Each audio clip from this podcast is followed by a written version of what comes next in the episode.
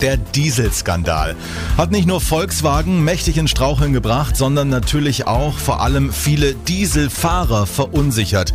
Und die machen nun Nägel mit Köpfen. VW soll gefälligst die Autos zurückkaufen, beziehungsweise die Händler sollen sie zurücknehmen. Doro Hedrich aus der Landeswelle Redaktion. Inzwischen häufen sich nicht nur in den USA solche Klagen, sondern auch bei uns. Genau, auch in Thüringen wurden bereits erste Klagen gegen den Konzern verhandelt. Schwierig ist es da Licht ins Dunkel zu bringen, denn in den USA gibt es Sammelklagen, hier in Deutschland geht das nicht.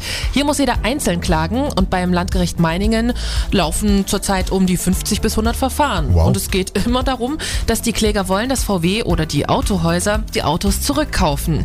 Denn VW bietet den betroffenen Autos zwar ein Update an, aber die Autofahrer bekommen anders als in den USA keine Garantie auf das Update. Wie sind da die Urteile ausgefallen?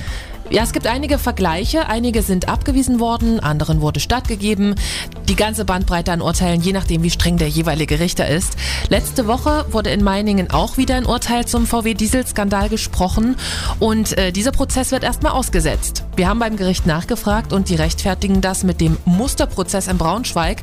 Aber bis dahin fließt noch viel Wasser die Werra runter, würde ich mal sagen. Eigentlich sollte der nämlich im April beginnen. Er verzögert sich aber. September steht jetzt in den Akten.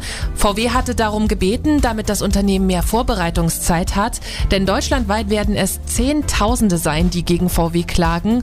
Und dann wird auch in Thüringen weiter verhandelt. Bis dahin hoffen die Kläger auf Schadenersatz. Es gibt sogar eine große Facebook-Gruppe von den Betroffenen. Mittlerweile hat die sogar schon um die 1000 Mitglieder. Wow, da kommt also auch in Deutschland noch eine riesige Klagewelle auf Volkswagen zu. Erstmal vergeht aber noch ein bisschen Zeit, haben wir gehört. Bis dahin freuen sich die Wolfsburger erstmal darüber, dass sie vergangenes Jahr die meisten Autos in der Firmengeschichte verkauft haben.